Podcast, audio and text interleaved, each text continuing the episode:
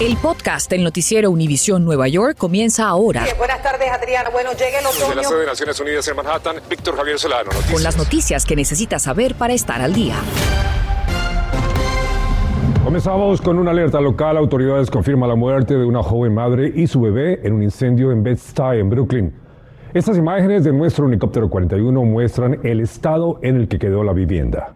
Podemos apreciar las ventanas rotas en esta casa de dos pisos y una pila de escombros afuera. Y nos trasladamos directamente hasta el lugar de la escena en Agate Court, en donde se trasladó Alejandro Condis y nos informa lo que se conoce hasta ahora de esta noticia en desarrollo. Adelante, Alejandro.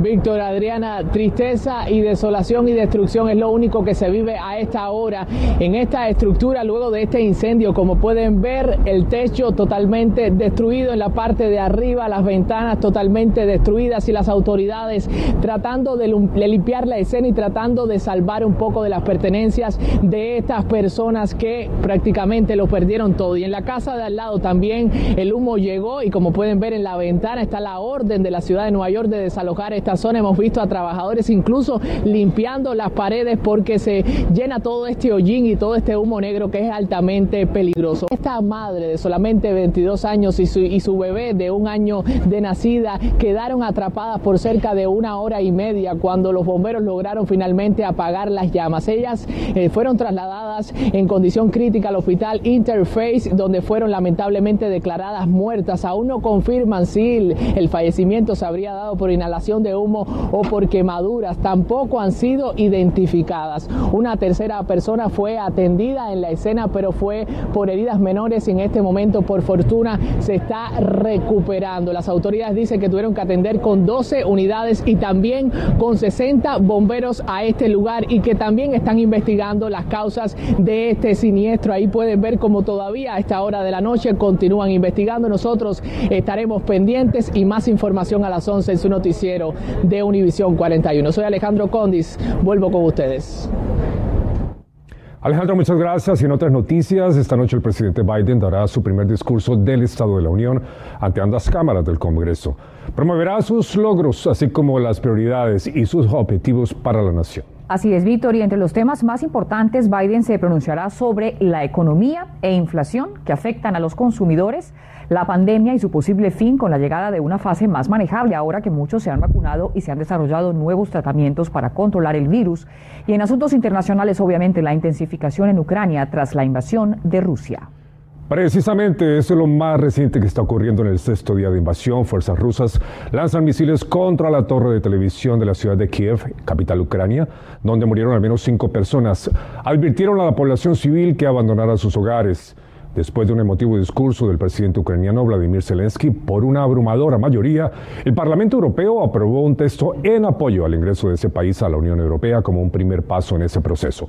Por su parte, la ONU revela que ya son más de 677 mil los refugiados que han huido de Ucrania debido a los ataques rusos. Y ante el impacto internacional que causa esta situación, muchos quieren saber cómo aportar su granito de arena y de alguna manera apoyar a la comunidad ucraniana. Así es que Berenice Garner nos cuenta cómo hacerlo, al tiempo que nos dice también cómo debemos protegernos de los estafadores. Es muy triste ver lo que está pasando en Ucrania, ver las noticias y sentir que no podemos hacer nada, pero no es así. Cada uno de nosotros podemos de alguna forma colaborar para ayudarle a los ucranianos en este momento. Aquí, algunas de las cosas que puede hacer. Participar de marchas pacíficas en apoyo de los derechos humanos y de la continuidad de la independencia ucraniana puede ser una buena manera de empezar. Otra de las formas para ayudar a los ucranianos en estos momentos es precisamente visitando sitios como este, salones de fiesta, restaurantes, pastelerías, tiendas, porque ellos, al igual que nosotros, también envían remesas a sus países y dependen de que sus negocios les vaya bien. Donar es la forma de calmar la ansiedad de estos jóvenes. What make you move today? Dijo que su mejor amigo es ucraniano y no puede quedarse sin hacer nada. Y estas son las primeras donaciones que llegan a este restaurante de New Jersey. Ahora, lo difícil va a ser llegar esto directamente hasta Ucrania. Saturday is when the plane is leaving to Poland. Pero Ania, la organizadora de la colecta en este restaurante Sababa en New Jersey, asegura que ya tienen el avión que llevará las donaciones hasta Polonia y desde allí tendrán que llevarlo por tierra hasta Ucrania. Si decide donar dinero, hay muchas organizaciones sin ánimo de lucro con raíces en Ucrania y otras que han surgido acá. Pero eso sí, tenga mucho cuidado porque en estas épocas también surgen muchos vivos que quieren quedarse con su dinero. Así que lo más importante es cuando escoja una, revise su legitimidad, haga preguntas. También puede ir a la página del Business Bureau en bb.org. Allí puede revisar tanto quejas como cuánto del dinero que usted dona va realmente a la causa y cuánto se queda con la organización. Ayudar a organizaciones como la Cruz Roja Ucraniana, que ya tiene bases en el país, Doctors Without Borders, que ayuda a los heridos en zonas de conflicto, o la UNICEF, que podría ayudar a los 7.5 millones de niños que están en medio de esta guerra, serían buenas opciones. Bernice Garner, Noticias Univisión 41. Y un adolescente es agredido a punta de cuchillo en plena calle y todo queda captado en video. Las imágenes reveladas por la policía muestran el momento en que un hombre se acerca al joven de 19 años y comienzan a discutir. Y cuando la pelea se torna física, el atacante agrede al muchacho con un cuchillo, impactándolo varias veces en el brazo y en la cara. El incidente ocurrió el lunes 28 de febrero, cerca de las 2 de la tarde, frente al 3251 de la Tercera Avenida en el Bronx. Infórmate de los principales hechos que son noticia, aquí en el podcast del Noticiero Universal. Nueva York. Precisamente en un intento por frenar la violencia en la ciudad de Nueva York arranca un nuevo programa como parte del plan del alcalde para combatir esta crisis. Piero Ortega habló con Ana Bermúdez, comisionada del Departamento de Probatoria, y nos cuenta de qué se trata esta iniciativa dirigida a los jóvenes que han estado en la cárcel.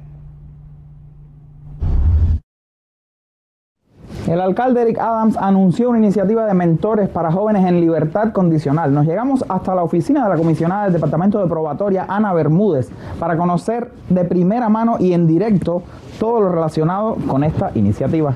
Ana, muchas gracias por acceder a esta entrevista. Cuénteme esta iniciativa de mentoría, cómo va a funcionar, quiénes van a ser los mentores, cómo van a interactuar en su día a día con los jóvenes.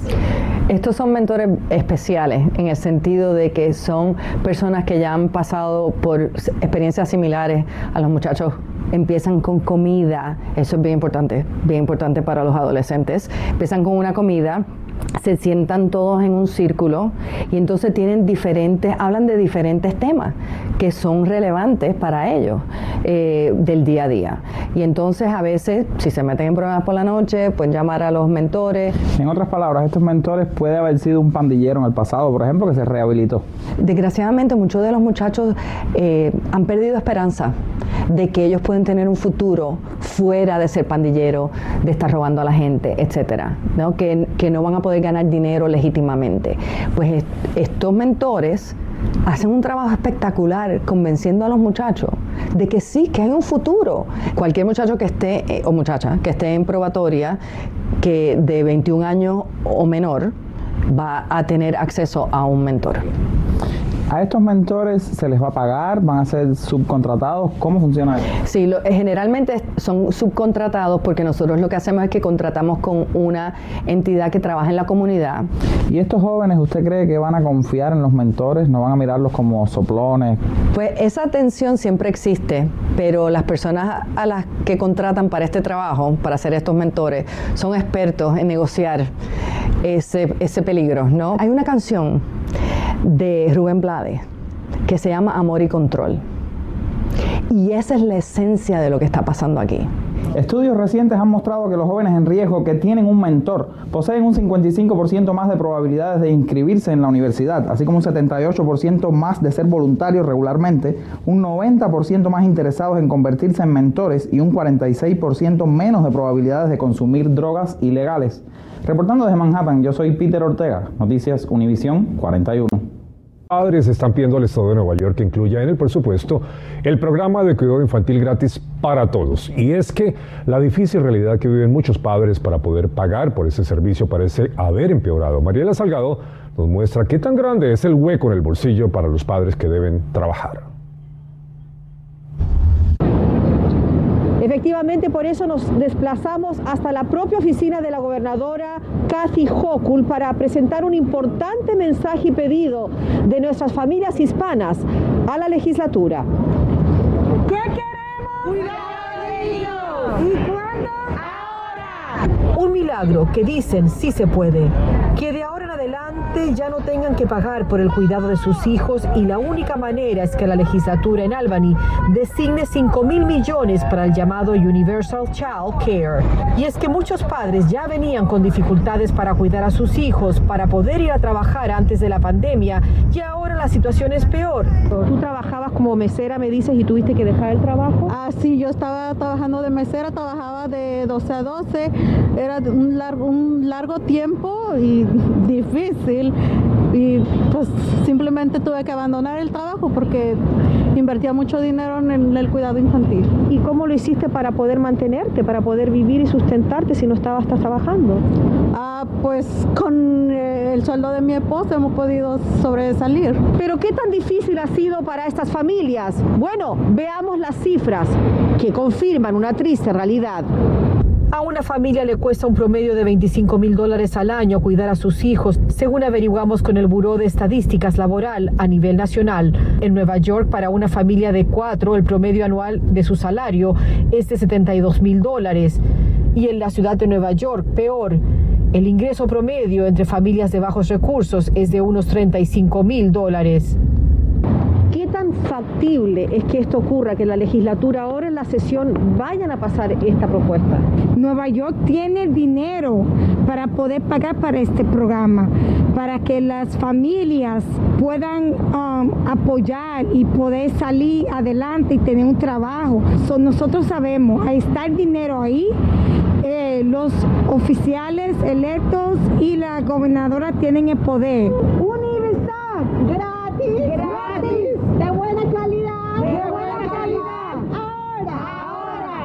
En Manhattan, Nueva York, Mariela Salgado, Noticias, Univisión 41. Un estudio realizado por funcionarios de salud del estado de Nueva York revela la rápida reducción de la eficacia de la vacuna de Pfizer contra el COVID-19 en niños y también en adolescentes. Determinó que ofrece poca protección a los niños de 5 a 11 años de edad, un mes después de la vacunación completa. Los menores de 12 a 17 también experimentaron un descenso en la protección contra el virus, pero fue menor según el reporte. El estudio publicado este lunes se conoce apenas días después de que la gobernadora Kathy Hochul anunciara el levantamiento del mandato de usar mascarillas en las escuelas de todo el estado a partir de esta semana. Gracias por escuchar el podcast del noticiero Univisión Nueva York. Puedes descubrir otros podcasts de Univisión en la aplicación de Euforia o en univision.com diagonal podcasts.